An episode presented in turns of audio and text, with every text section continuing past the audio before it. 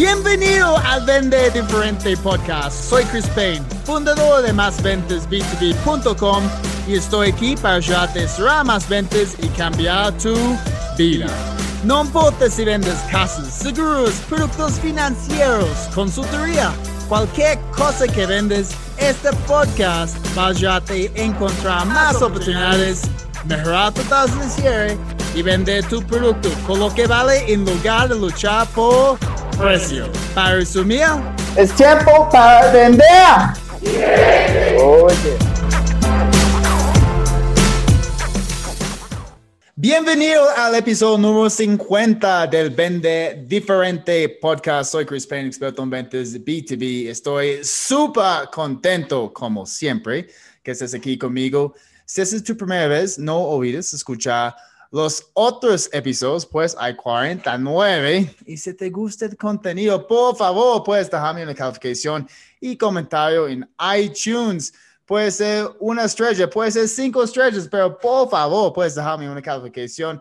De esta manera, podemos ayudar a las otras personas a encontrar el podcast, aumentar sus ventas y lo más importante, cambiar su vida. Hoy es un día especial porque chicos, estamos en episodio número 50 y vamos a hablar un poquito de, del futuro de las ventas. Y aquí estoy con, pues voy a decir, el rey de las ventas en Argentina, mi amigo Patricio Peca. Patricio, bienvenido al Vende Diferente Podcast. ¿Cómo estás?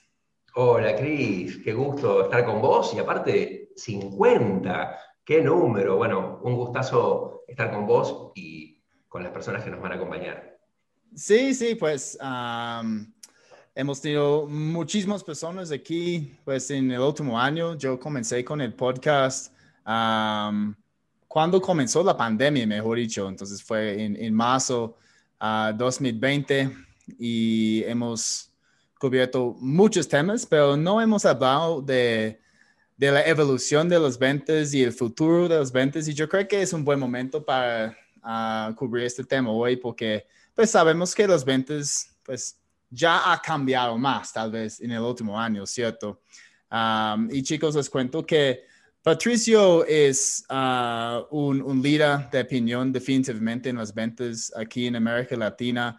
Yo, yo vi Patricio en la tarima la primera vez en uh, un evento en Bogotá, Patricio, seguro que uh, recuerdas este evento, fue Master de Ventas de Luis Eduardo Barón. Incluso Luis Eduardo ha estado dentro de este podcast también.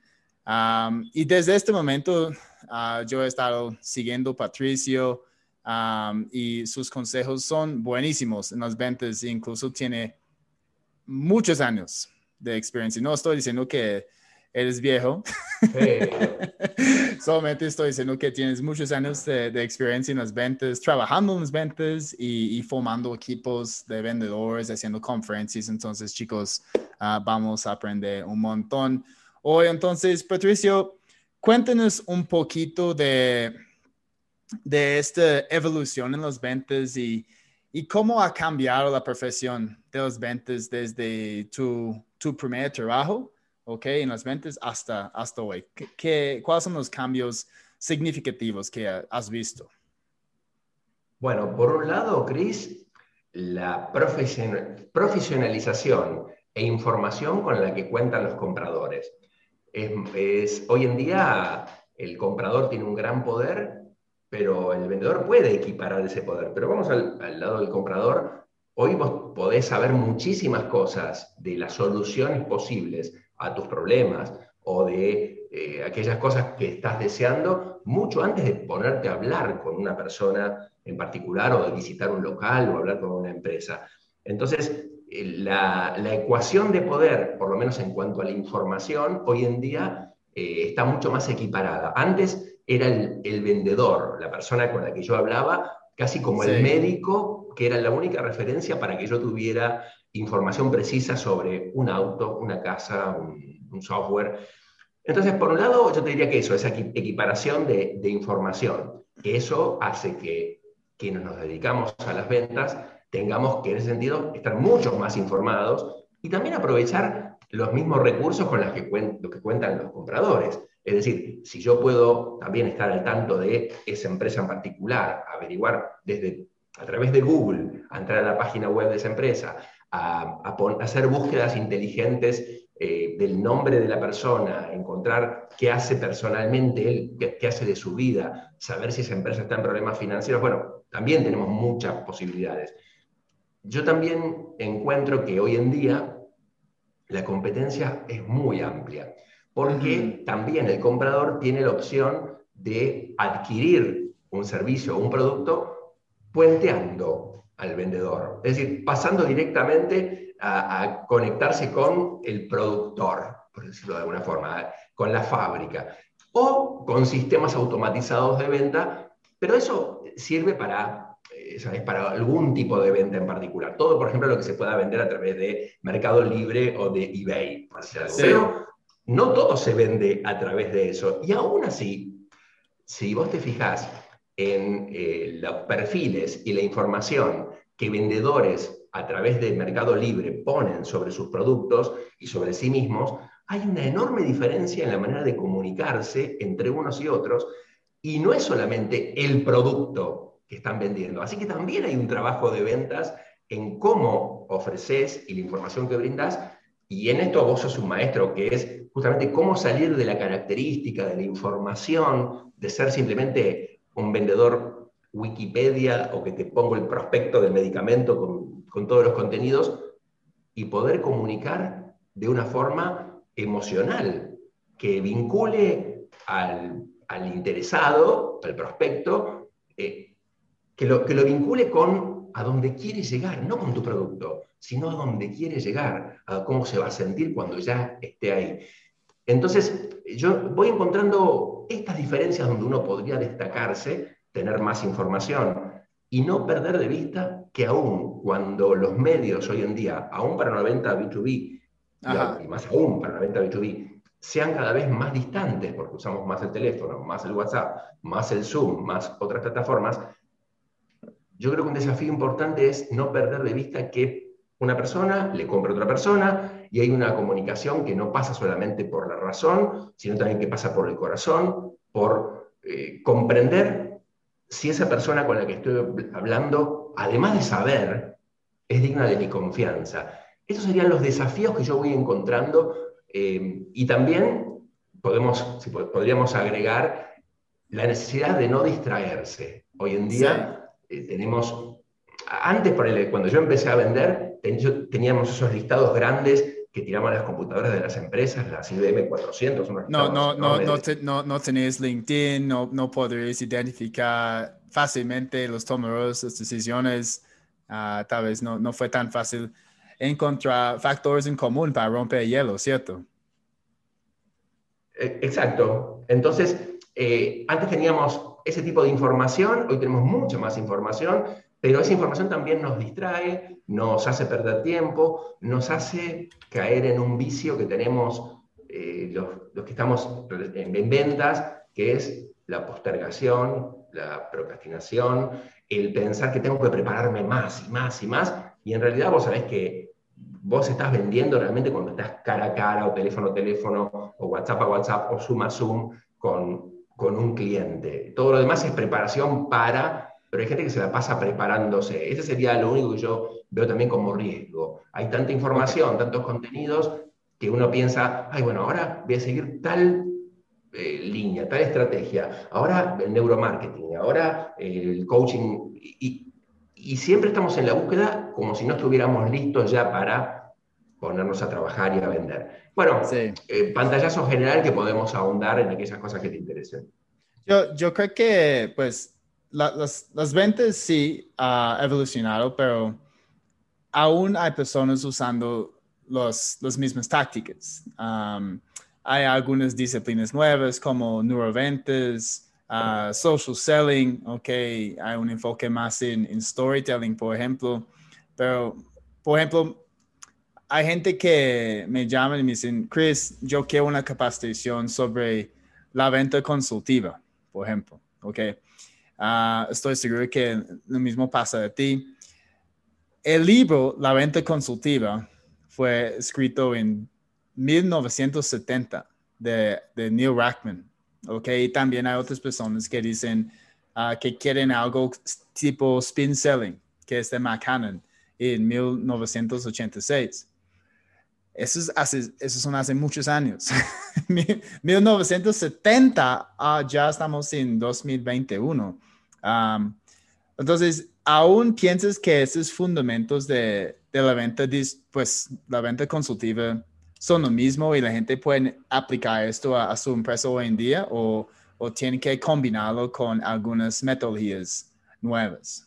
A ver, por un lado, hablemos de organizaciones y hablemos de personas. Yo creo que una organización está muy bien que tenga un proceso de ventas, un estilo de ventas, eh, y a veces se encuentra dentro de la empresa por el know-how y el, background y la experiencia que se viene acumulando, y hay empresas que tienen su sistema de ventas muy armado, y no estoy hablando de empresas hace muchos años, por ejemplo, una, pero estoy hablando de hace muchos años, 1970, por ejemplo, una empresa era modelo número uno por su capacitación en venta a los vendedores, era Xerox por ejemplo, Xerox, la de las fotocopiadoras.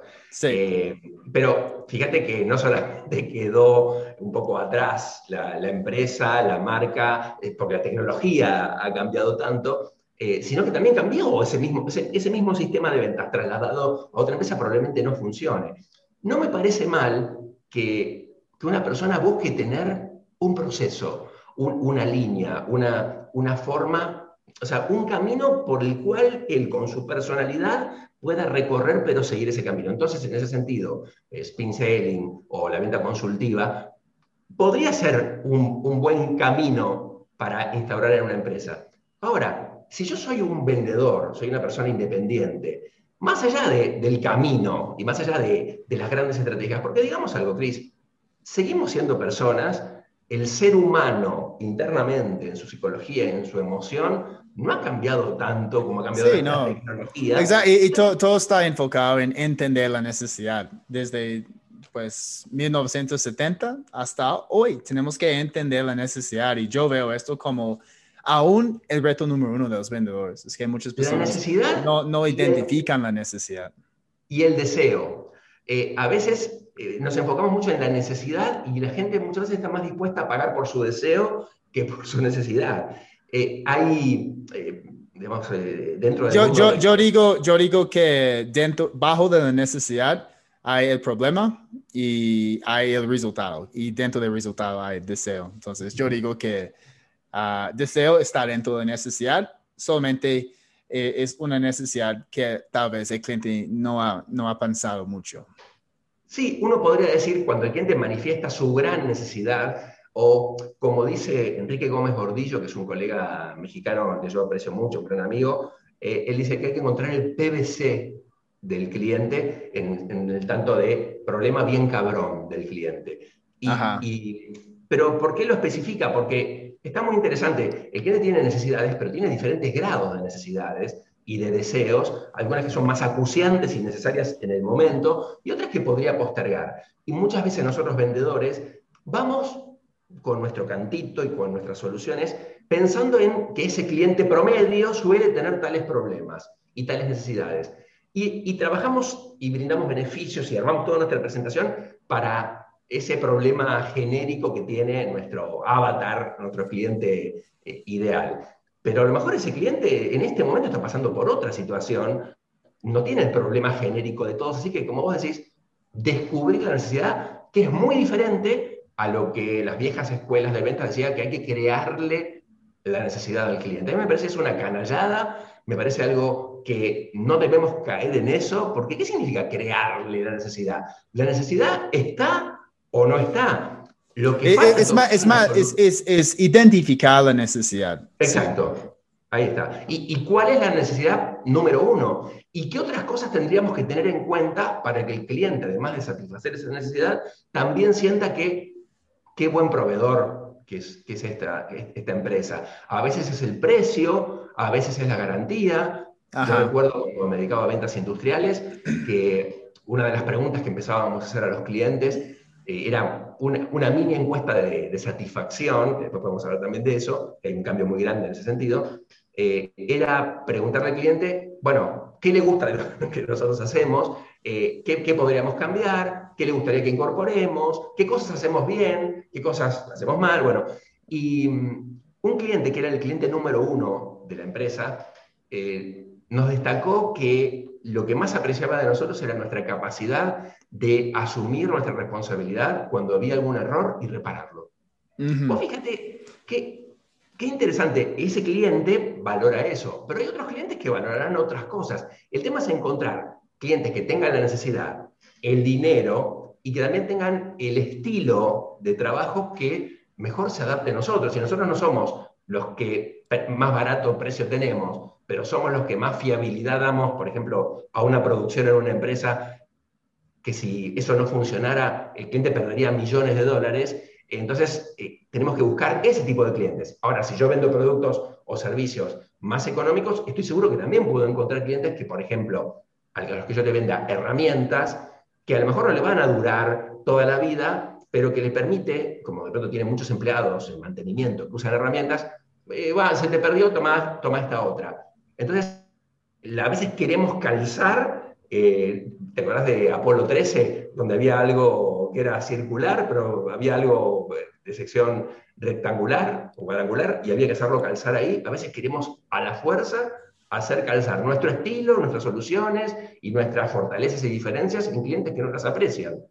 Sí, y los productos más baratos, uh, pues no necesitan tanto vendedores, porque es más transaccional. Hay gente haciendo búsquedas en, en Mercado Libre, en Google. Si no saben mucho del producto, probablemente van a comprar el producto más, más barato. ¿ok? Yo he hecho esto, incluso y he tenido malas experiencias y es por falta de, de la existencia de un vendedor para ayudarme a tomar la mejor decisión. Y yo creo que en el futuro, uh, en, en, el mundo B2C, uh, hay, todas las ventas van a ser más transaccionales, incluso va a aparecer más la inteligencia artificial, donde los bots pueden ayudar a las personas a tomar buenas decisiones. Pero en el mundo B2B, yo creo que siempre la, la presencia de un buen vendedor para entender esta necesidad uh, va a ser fundamental. Quiero hablar un poquito de, de las tácticas, ¿ok? Porque estabas mencionando algunas como teléfono, por ejemplo.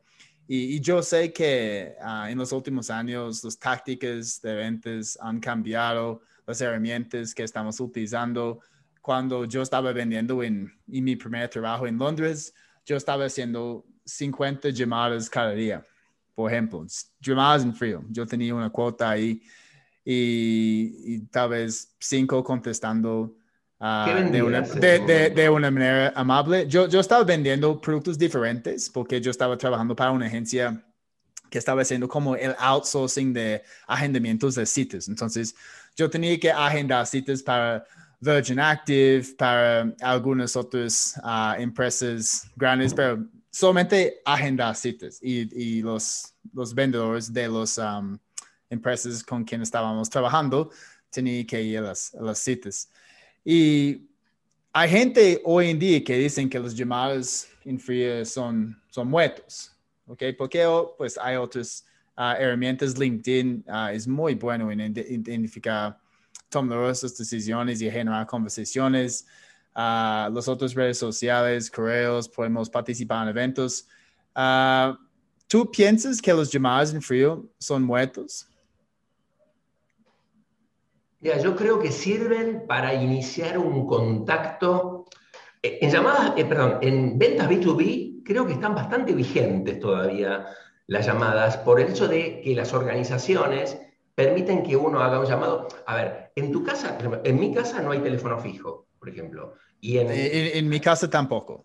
Bueno, en muchísimas casas no hay. Ahora, en empresas sí hay teléfonos fijos y en empresas sí sigue habiendo en los escritorios de los ejecutivos el, el, teléfono, el clásico teléfono donde te pasan una llamada o donde uno llama desde ahí y por supuesto que nadie deja de usar el celular también. Entonces, a veces el llamado permite averiguar información. Entonces, por ejemplo, si yo llamo y me atiende la asistente o el asistente, para no ser sexistas, porque asistentes hombres, asistentes mujeres, eh, que también de eso podemos hablar un poco de la deconstrucción que también se está viviendo y cómo esto en las ventas eh, también deberíamos, eh, a veces uno no, sabe, pero las ventas es un trabajo muy machista en muchas organizaciones. Pero volviendo a lo que decíamos, yo lo que creo que el teléfono, con el uso muy medido, a ver, vamos a decir algo, el outsourcing y los call centers siguen existiendo y se siguen haciendo llamadas y hay gente que trabaja como vos que hacía 50 llamadas por día y que hay 20, 30, 200 operadores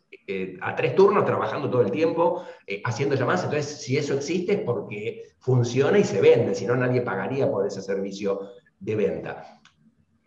A ver, yo hoy en día, vos decís LinkedIn. Y, y a veces cometemos en LinkedIn el mismo error que hacemos cuando hacemos una llamada en frío, que sea directo una llamada de venta. Por ejemplo, en LinkedIn hay gente que eh, los, los, mensajes, los mensajes vendiendo y ya, no, no están conectando.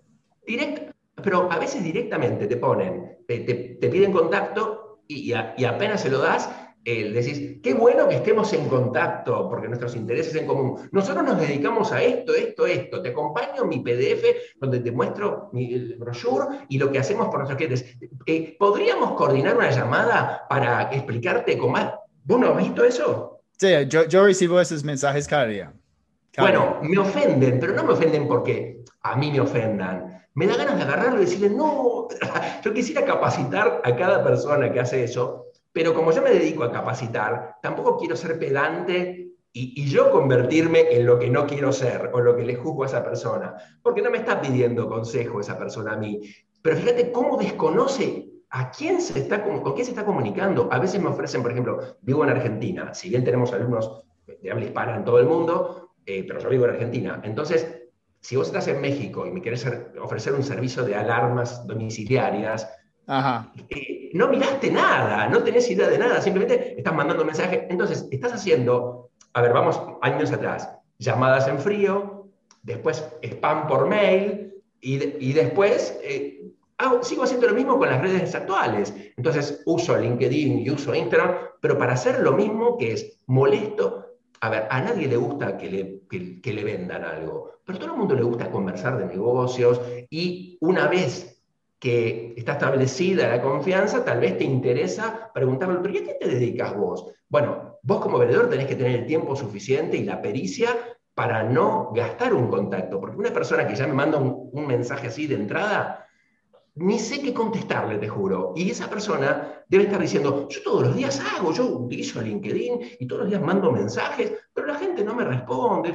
Bueno, no te responde porque estás trabajando mal. Entonces, vos, por ejemplo, ¿qué sugerís en LinkedIn para, para un contacto? O, qué, charlemos un poquito de qué esperaríamos como potenciales clientes o qué sugerimos hacer como, como capacitadores o como orientadores. Pues yo siempre digo que en LinkedIn tenemos que tener una conversación. Entonces, uh, después de la primera conexión, uh, tenemos que agregar valor a esta persona. Puede ser invitaciones a eventos, compartir recursos y, y mostrar a esta persona que de verdad estamos interesados en ayudarle. No, no, incluso hay gente que dice, yo puedo ayudarte a aumentar tus ventas. Para mí eso es un poquito avanzado para un segundo mensaje. Yo diría, Ah, tengo, pues la semana pasada hice un masterclass sobre cómo manejar objeciones. Entiendo que tienes un equipo comercial de tantas personas. Esta masterclass puede ayudarte, ¿ok? O puede ayudar a tu equipo a manejar objeciones de precio durante pandemia. Ah, y espera algunas pues, respuestas del cliente. En el momento que esta persona está conversando con nosotros, yo haré una llamada y ya, ok, o pedir su, su, correo para enviar más información y empezar a interactuar con esta persona a través de canales, pero incluso una conexión en, en LinkedIn y luego una llamada es muchísimo mejor que este famoso mensaje de tres párrafos con un PDF de lo que uno hace. No, solamente una conexión, ok, Patricio ya aceptó mi invitación a conectar en LinkedIn Ahora yo puedo llamar a tu empresa, me, comunicas con Patricio Peca, por favor, sí, y ah, Patricio, hablas con Chris, te estoy llamando porque, pues, para decir gracias por aceptar mi invitación en LinkedIn, qué tal tu día y ya. Eso es muchísimo mejor que seguir hablando por... Y, ya, y es, más, es más disruptivo. Y, ya saliste de la llamada en frío, ya la persona sabe quién sos y estás haciendo algo que no está esperando la persona. Me parece un approach muy interesante. Y esa primera acción, ¿no? cuando vos le invitaste y le dijiste, eh, vamos a tener un encuentro donde esto te puede ayudar en estas ventas, en pandemia, ¿Eso es un evento pago ya o sería un evento eh, como un imán para que te conozcan y para ya tenerlos en tu lista? Sí, eh, es gratis. Okay? No, no voy a vender cliente inmediatamente. eso, eso, eso es muy interesante porque a veces uno quiere pasar a, a que te compren y a veces digamos, eh, perdemos de vista que lo importante es que te conozcan previamente y que sientan esa familiaridad que, normalmente la conseguimos con el trato prolongado con ciertas personas, con formar parte de los mismos círculos. Entonces, eh, aquí vos fíjate que lo humano sigue siendo la diferencia, porque ni siquiera es la capacitación puntual, porque para que la persona acceda a esa capacitación, a la, posterior, a la que vos después sí le querés vender, eh, vos tuviste que venderle entre comillas, porque no hubo dinero, pero tuviste que vender que participe gratis de un encuentro con vos. Eso también es venta. La gente a veces piensa que por el cierre de la venta se produce recién cuando le hiciste la propuesta a la persona. No, vos venís cerrando la venta eh, desde la primera vez que te contactaste. Por ejemplo, le pediste un contacto a alguien, te dio el contacto, primera venta, podríamos decir, en, el, en el proceso. El llamado y concertar una reunión, esa esa reunión tuviste que venderla también, aunque no haya dinero. Son, son, son yo, digo que se llama mini cierres, un mini cierre. Sí. Exacto. Pero ¿no notaste que muchas personas dejan ese mini cierre en manos del cliente? Entonces, por ejemplo, se produce esto, hacen todo esto bien, hacen incluso este llamado y dice, bueno, yo te voy a enviar información sobre lo que hacemos nosotros. La persona dice, ah, buenísimo, dale, mándamela y y dale, con, con, mucho gusto. Vos le mandás la información y después te quedás esperando sentado que esa persona alguna vez se comunique con vos. Entonces, se le cede demasiado rápido el control. Ojo, cuando hablamos de control, a veces la gente dice, ah, pero que controlar mentalmente. No, no es ni manipular, es simplemente el control del proceso para ayudarlo al cliente a que dé un próximo paso. Si yo simplemente le digo, bueno, te envío esta información, ahora, te envío esta información, te la mando hoy, ten en cuenta que en 48 horas ya cierra el periodo de inscripción, ingreso, toma de pedidos para poder cumplir con el plazo que te estoy eh, comentando en esa propuesta.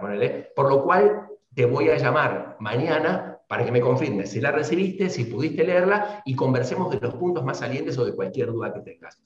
Porque si no, ah, bueno, dámela y yo te llamo. Bueno, vos fíjate que esas cosas siguen siendo iguales desde el año 1930 al día de hoy, solo que cambiaron los medios de comunicación. No, es, es, siempre importante tener este, este tipo de agencia. es más fácil para personas como nosotros porque tenemos productos online y estamos haciendo lanzamientos. Incluso ya, ya estoy dentro de un lanzamiento en este momento. Ah, el carrito va a ser esta noche. y, y, muchas personas me han escrito diciendo, Chris, me gustaría hacer esto para todo mi, mi equipo. Uh, entonces, aquí, pues, obviamente hay personas que, que está, están despertando el interés porque el, carro va a cerrar mañana, pero ya están diciendo, pues, tal vez hacemos todo para mi equipo de 10 personas y estoy agendando reuniones con ellos. Entonces, algo que es, es un evento generalmente para personas naturales y vendedores y emprendedores ya, ya está despertando interés para hacer capacitaciones para equipos. Vos sabés que desde yo desde el año 2001 que tengo presencia en Internet. Y primero, bueno, no, no voy a hacer larga esta historia, pero eh, cuando me empezaron a contratar para ir a dar cursos a otros países, o cuando yo mismo, vamos a decir, lo primero me organicé yo mismo un curso en la misma ciudad donde yo vivía, pero cada vez que yo publicaba, o sea, que, que mandaba mis 400 seguidores en mi lista de newsletter de 400 personas, o que publicaba en el sitio web, por más que la persona viera eso y estuviera en Lima, Perú, y esto fuera en Buenos Aires, yo sabía que a esa persona que me sigue, eso, eh, mi branding personal y, el deseo de él participar de algo así, iba a ir sumando puntos, como que iba a ir escalando. Y me pasó tal cual, tal cual lo que vos me estás diciendo, de personas que veían un evento que yo promocionaba, aunque fuera gratuito o aunque fuera yo a perder plata, o aunque, viste, a veces te pasa que eh, supones que eventos abiertos, hay organizadores que en la época de los presenciales, que supongo que nunca más va a volver, no sé, ya, ya veremos. Va, va, va, a ser una combinación tal vez, sí. Ya, va a volver, ya va a volver, va a volver. Eh, pero digo, vos viste que hay veces que el organizador supone que va a tener 500 personas y tiene 120 y no le rindió el número, bueno, pero a veces se mantiene igual eso, no solamente por los 120, sino también porque ese evento, la gente, la gente que no va, no sabe que hubo 120 en vez de 500, lo que, lo que tenía que haber. ¿Has, notado que ah, pues ahora es el opuesto? La gente me están contratando para conferencias y, yo digo, pues, ¿cuántas personas van a, ah, van a estar? Y pueden decir, ok, 100 personas y tal vez yo hago uh, mi, mi, tarifa basada del número de personas y de repente hay 300 personas en el evento. Te hago una pregunta. ¿Vos, ¿Vos haces tus tarifas de acuerdo a la cantidad de personas? ¿Vas a hacer un webinar de entrenamiento? depende, depende de, la situación. A veces es, es por número de personas um, y a veces es por horas también. Uh, pues generalmente una combinación, mejor dicho.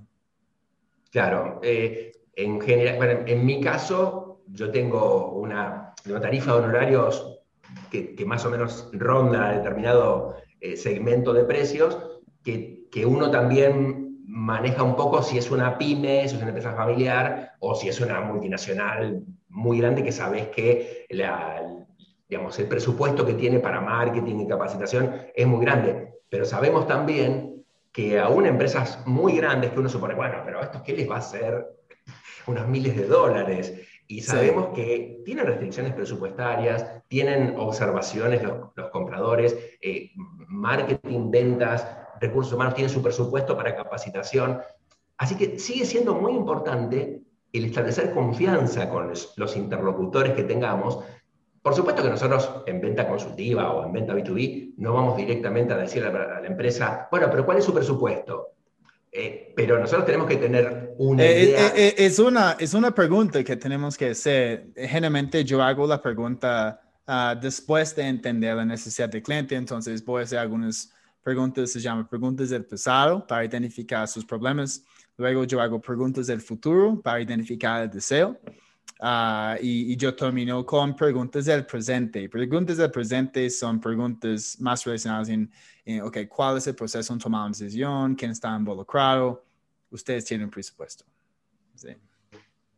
Bueno, sí, sí es, es, importante porque, por ejemplo, si, si yo no hago esta pregunta y yo presento una propuesta de 20 mil dólares y, el fin del cliente dice, pues Chris, solamente tenemos presupuesto de 5 mil dólares, es como pues ya, ya perdí mi tiempo, ya, ya, ya perdí ah, el tiempo de, pues, decidiste perder tu ah, tiempo. Hay, también algunos indicios que a uno le permiten tener una idea de si esa empresa está preparada para determinada propuesta de, tales dólares para arriba o tales dólares para abajo. Eh, entonces, uno, de, por ejemplo, en mi caso, ¿no? las veces que yo he tenido que ir a dar conferencias en convenciones de ventas eh, o, digamos, sigo en congresos, cuando vos ves los otros conferencistas que están ahí, uno sabe los honorarios que cobran los demás, porque más o menos sabés eh, por el nombre de la persona en qué rango de honorarios está. O cuando pregunto en una empresa si normalmente hacen capacitaciones externas, entonces una pregunta para mí clave era decirle, ¿y han tenido entrenamientos con capacitadores internacionales? porque eso ya me hacía entender si alguna vez le han tenido que pagar el pasaje internacional a alguien, si le pagaron un hotel, además de, porque todo eso es además de los honorarios. Entonces, a veces hay ciertas preguntas que por más que la, persona no te diga cuál es el presupuesto, ya te hace entender por dónde está. Chévere. Ah, es una buena pregunta. Voy, voy a empezar a hacer esta pregunta también. Chévere. y, perdón, y respecto a las preguntas, me gusta tu, tu estrategia a mí me gusta eh, utilizar también otra. Por eso, acá lo importante no es enamorarse de, una estrategia, de una forma de hacer las cosas, sino buscar la que le funciona a uno. Y ah, yo considero cuatro categorías de preguntas. Eh, las primeras que tienen que ver con la situación actual. Eh, me interesa saber si tienen qué proveedor, cómo trabajan, quiénes toman la decisión, cada cuánto deciden esto. Eh, bueno, toda la situación actual. Después hago preguntas sobre qué es lo que más le agrada de la situación actual, qué cosas no quisieran cambiar de la situación actual. Porque a veces los vendedores tratamos rápidamente de arruinar la situación actual. Es decir, el cliente se pone a defender el status quo y a, no querer cambiar, por ejemplo, mantenerse con un mismo proveedor, imagínate. Eh, y entonces uno empieza a hablarle bien de uno y hablarle, trata de no hablarle mal del competidor, pero trata de marcar las diferencias. Y entonces se produce un fenómeno muy especial que es que el cliente se pone a defender a su proveedor actual y uno se pone a atacarlo. No atacarlo, pero es como si vos le quisieras cambiar la vida o decirle que tomó malas decisiones hasta ahora y que cómo no me tenés a mí. Entonces yo dejo que el cliente sea quien me menciona lo buenísimo que es el proveedor actual. Yo no, no lo interrumpo, dejo que se explaye. Y no hablo solamente de proveedor, eh, de las formas de trabajo, la no implementación de un software, o sea, cualquier cosa que yo venda y que todavía el cliente no tenga. O sea, ¿Qué, tiene de bueno no innovar? O sea, ¿por qué mantendríamos las cosas así? Después recién le pido al cliente que sea él, que a través de preguntas que le hago, que me mencione qué cosas sí quiere cambiar, qué cosas no están bien, porque ninguna situación es perfecta. Entonces, ¿qué, qué, motiva que estemos conversando? ¿Qué resultados querés alcanzar que todavía no tenés? ¿Cómo debieran ser esos resultados? Y ahí ya paso a una última categoría de preguntas que tiene que ver con la nueva situación. Bueno, ¿qué debiera hacer mi empresa para que de aquí a un año, dos años digas, Qué excelente proveedor, qué buena decisión que tomé. ¿Qué esperas de un proveedor como nosotros? En general y en este problema que, estás comentando en particular. ¿Qué sería lo más importante para vos que tendríamos que resolver y ayudarte a alcanzar? Entonces, si vos manejas esas preguntas en esas categorías de actualmente, más, menos y nueva, tenés un, gran panorama que no hace falta que estudies 10 años de ventas o de preguntas cerradas, preguntas abiertas, la psicología se puede hacer más sencillo y no es tan difícil de acordarse. Actualmente, más, menos, nueva. Chévere, chévere. Y, y yo digo, sí, pues pasado, futuro, presente, porque ah, es la regla de tres que me gusta, solamente tener tres puntos. Ah, yo escribí un ebook casi un año, se llama 111 preguntas que venden y este tiene, es, es más definido en, en, los tipos de preguntas que podemos hacer. Y ahí ahí hay... ¿Has, visto el libro? No, no, no, no lo vi, pero esto que me estás escribiendo me da ganas de devorármelo ahora porque a veces la gente no sabe qué preguntar. Sí. Y, la pregunta no tiene como objetivo solamente que vos obtengas información, sino que el cliente se dé cuenta que vos sabés de qué estás hablando, porque solamente alguien que conoce su situación y que conoce de su métier, de su industria, podría hacer esa pregunta. Así que me parece fenomenal. Sí, y, y de verdad, pues Ah, ha sido un, un, éxito total entre mis, mis, clientes, incluso pues ya está una parte fijo dentro de, de mis entrenamientos, una parte de las preguntas. por ejemplo, preguntas de consecuencias.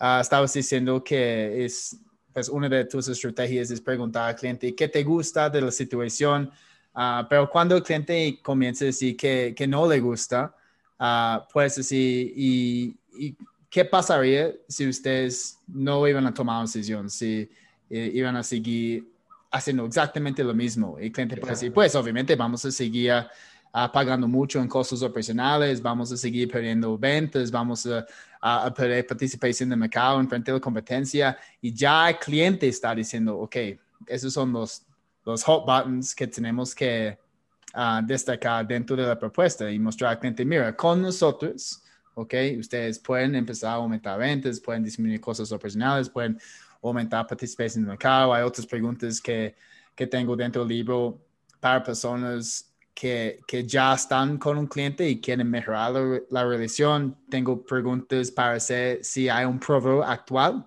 ¿ok? Por ejemplo, podemos decir uh, de una escala de 1 a 10, ¿cómo calificarías el desempeño de tu proveedor actualmente? ¿Ok?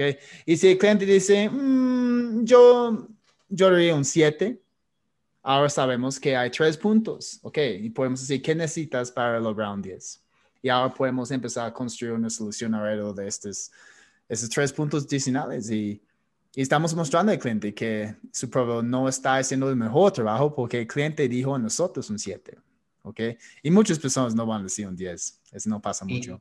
vos notaste, Chris, que hay personas eh, a ver, vamos a ir a una industria, pero, pero espero que puedan adaptar el ejemplo a sus propias industrias. Em, gente que se dedica a la venta multinivel, y que no solamente debe vender productos, sino que debe vender el negocio para captar a, otras personas, sí. Claro, que ingresen al equipo. A veces tienen un approach muy equivocado, eh, porque, por ejemplo, hablan con una persona y, y, ¿qué es lo que intenta esa persona, el, eh, digamos, el empresario que está en el multinivel? Que esa persona eh, diga, hoy estoy mal con mi trabajo, quiero, quiero algo, un emprendimiento personal, quiero tener un negocio propio. ¿Tú, piensas que e, eso es un emprendimiento, sí o no? Porque hay gente que eh. dice que no es. Y, pues yo, yo creo que no es tanto porque es, es, usando un modelo, ¿cierto?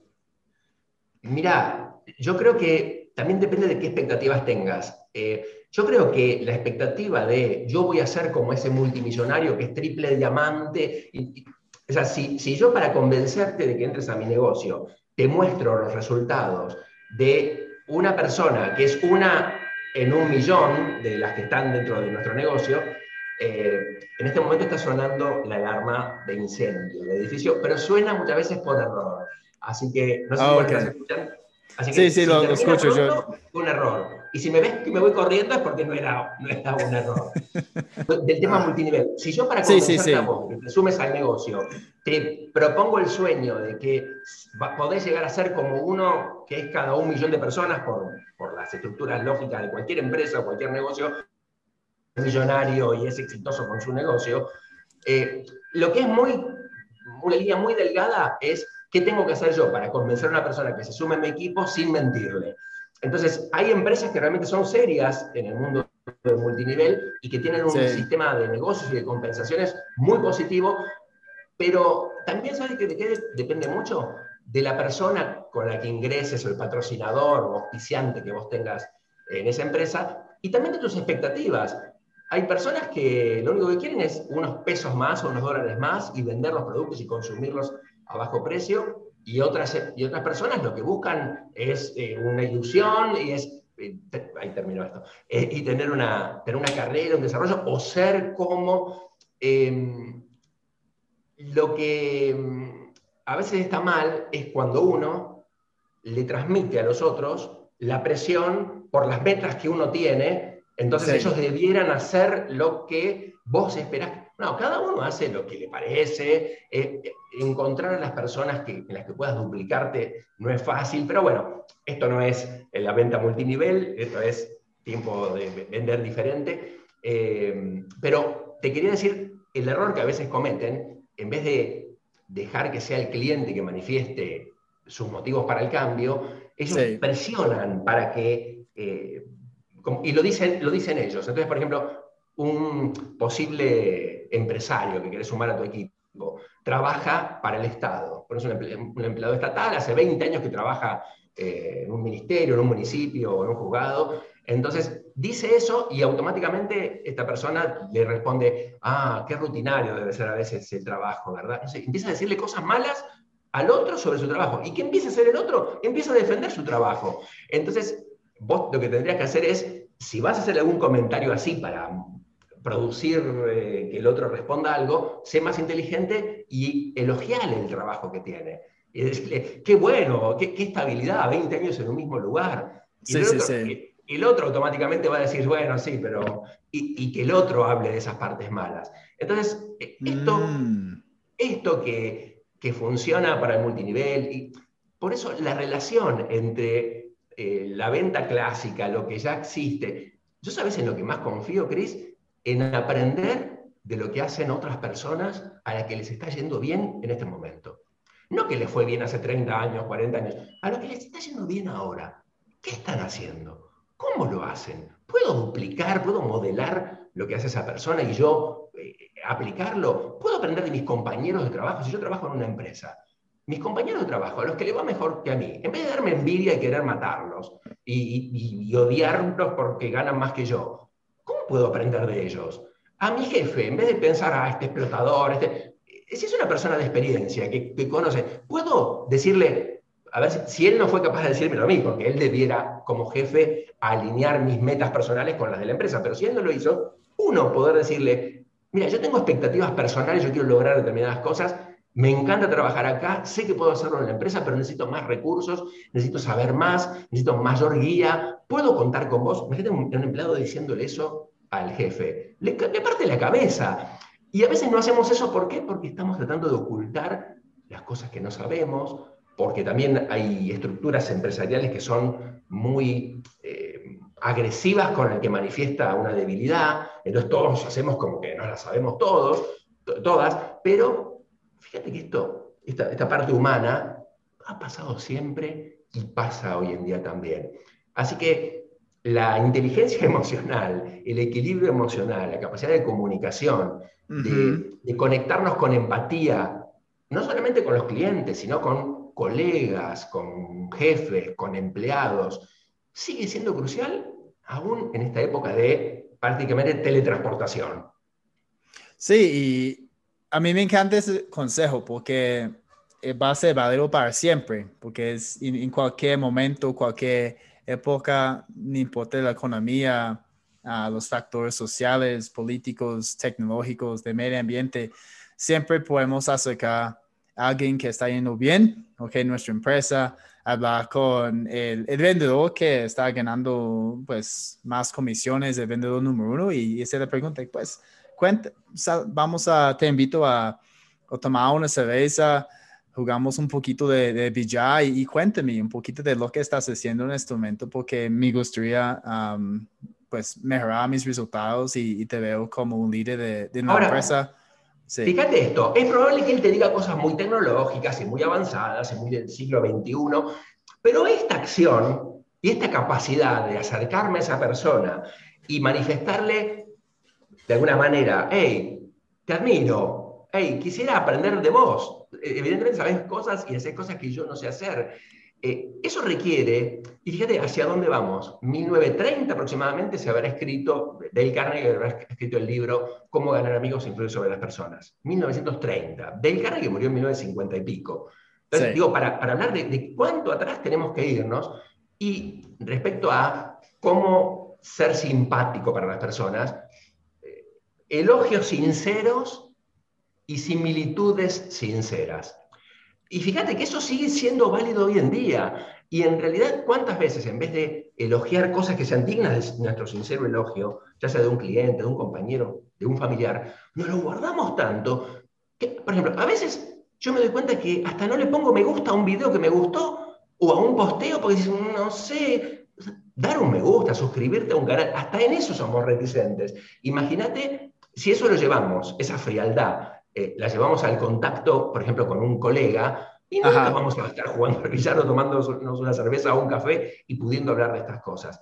Y por supuesto que tenemos que ser humildes para aprender y, para, y también generosos, porque eh, es, como una cosa de doble vía, generosos con esa persona y generosos con aquellas personas que puedan necesitar nuestra ayuda. Nosotros somos mejores que otros en algunas cosas y somos peores que otros en, en algunas otras cosas. Fíjate cómo esto tiene que ver con la emoción, con tu capacidad psicológica de aceptar que vos sos una persona íntegra, que estás preparado, que, estás donde tenés que estar, te ganaste tu derecho de estar ahí, está bien lo que estás haciendo.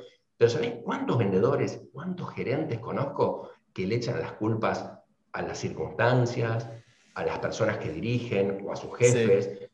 Gerentes, vos conocerás, gerentes que le echan la culpa al supervisor, el supervisor al vendedor, el vendedor a los clientes no, y, y cuando el gerente tiene que rendir cuentas ante el directorio, se queja de todos ellos y el directorio se queja de los gerentes que tienen. ¿qué clase de, de, relación es esta? No, yo, he tenido empleados echando la culpa a otras personas y es lo peor. Yo digo, mira, la única persona responsable por lo que pasa en tu vida es tú. ¿Ok? Entonces no puedes echar la culpa si tú tienes que manejar pues relaciones con otras personas, eso es tu responsabilidad. Y, y siempre si estamos dando, vamos a ganar más. Yo digo eso a mis amigos, mis clientes. Si quieres ganar, tienes que dar, ¿ok? Y entregar cosas gratis y um, agregar valor a, nuestros clientes, nuestros amigos. Y, y, incluso yo he visto en América Latina, a veces la gente son celosos, ¿no? Con su, con su información, piensan que nadie más sabe lo que ellos saben, pero la verdad todo el mundo sabe, ¿ok? tal vez ellos están aplicándolo de una manera diferente que, que está, logrando mejores resultados. entonces, está bien, pues, acercar a personas y hacer preguntas así, pues, me gustaría tu ayuda, uh, me gustaría entender cómo estás haciendo tal cosa.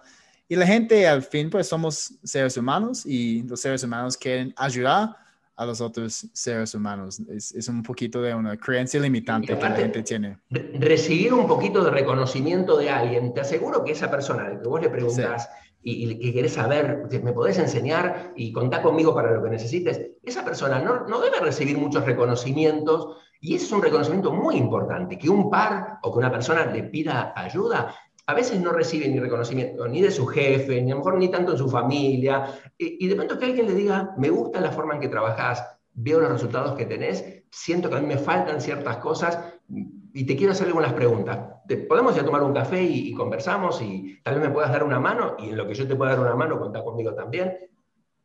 No parece tan antinatural algo así. Y no lo hacemos. Y, y muy poca gente hace este tipo de cosas. Fíjate, a mí hace poco tiempo me contrató una empresa muy grande internacional para, para trabajar en su convención y la convención se llamaba Back to Basics. Ok.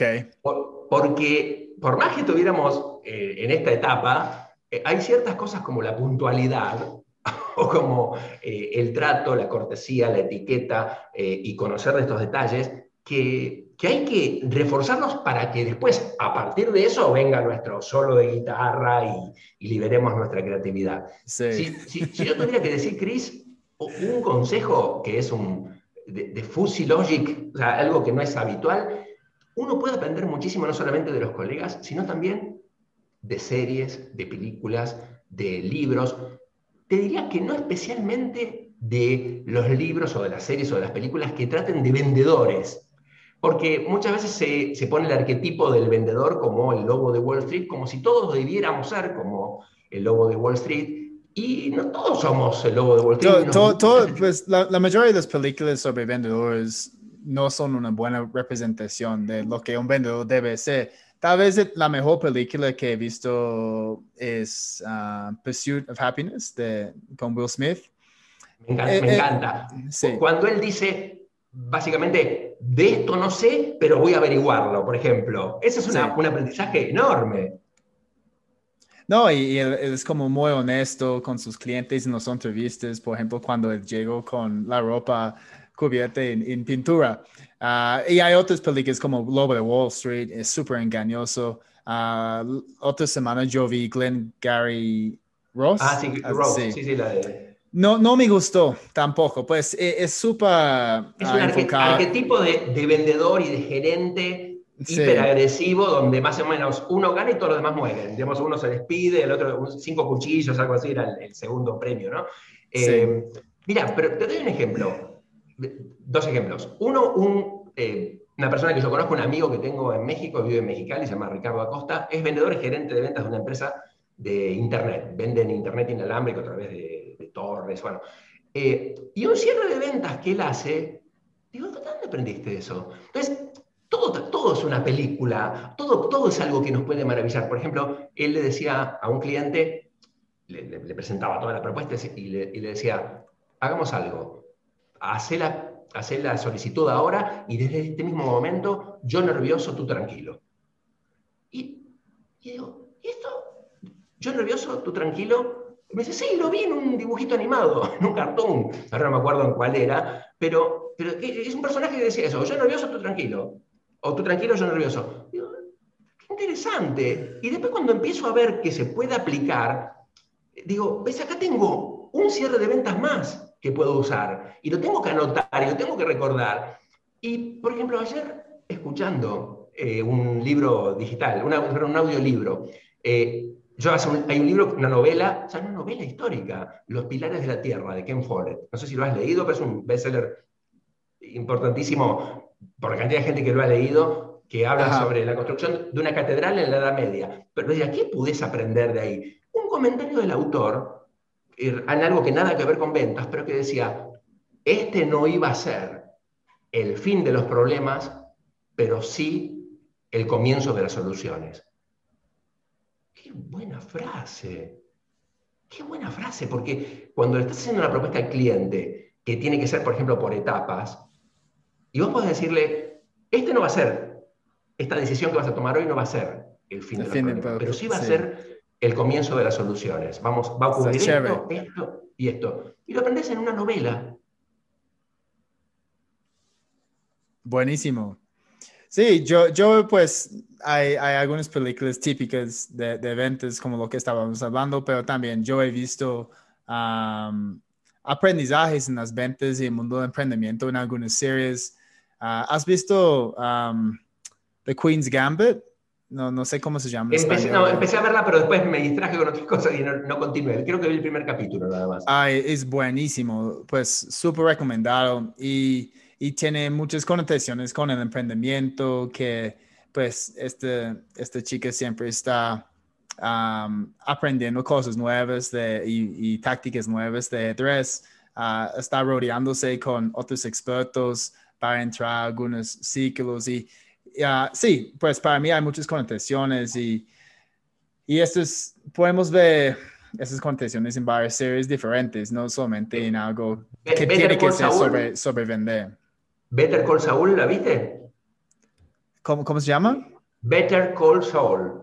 Better Call Saul, ah, no, tampoco, no he visto esto. Bueno, eh, ya tiene unas cuantas temporadas que sería como un spin-off, no sé, como una, una, secuela de... sí, porque él, él, estaba en Breaking Bad, sí, yo recuerdo. Exacto, es el abogado. Bueno, no es precisamente la persona más escrupulosa del mundo, de hecho, es bastante inescrupuloso su moral, pero sí hay algo, por ejemplo, interesante que se puede aprender.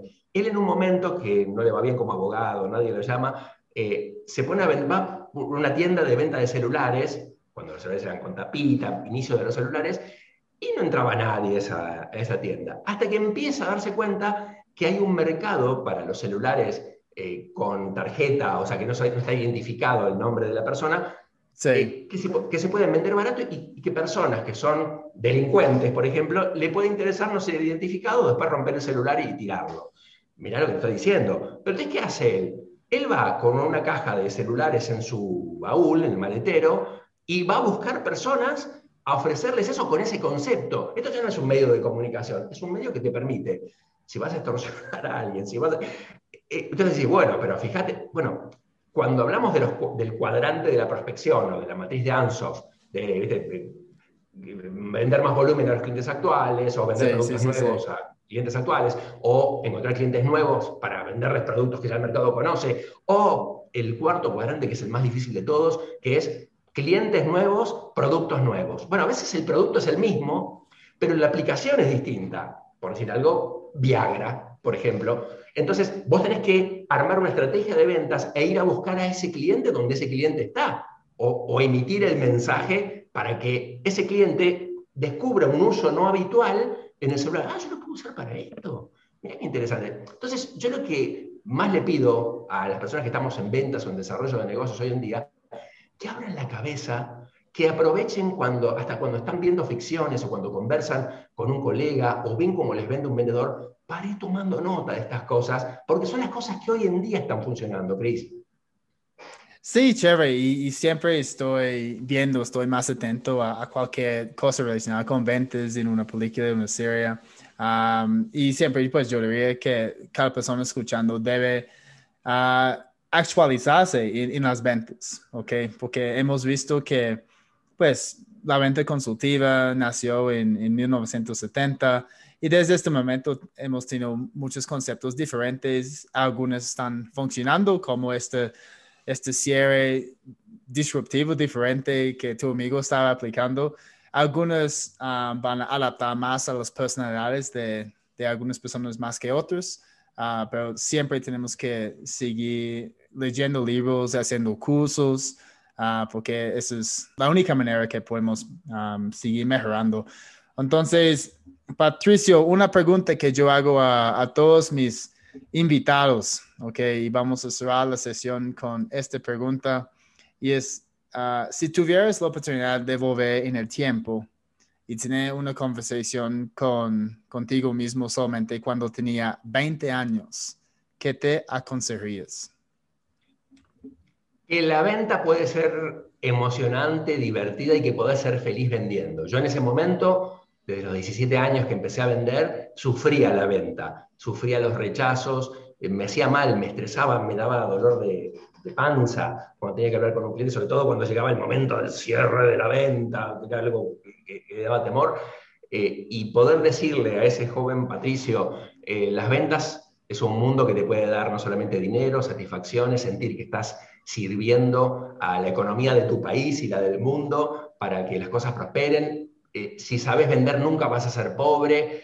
dale para adelante, que las ventas es un mundo hermoso y sé feliz, disfrútalo. eso, es, eso es lo que yo diría porque padecí bastante, casi como una obligación tener que dedicarme a las ventas hasta que encontré el, placer de decir, ah, bueno, mi personalidad es comunicativa, yo soy capaz de, expresar mis sentimientos, de ser empático.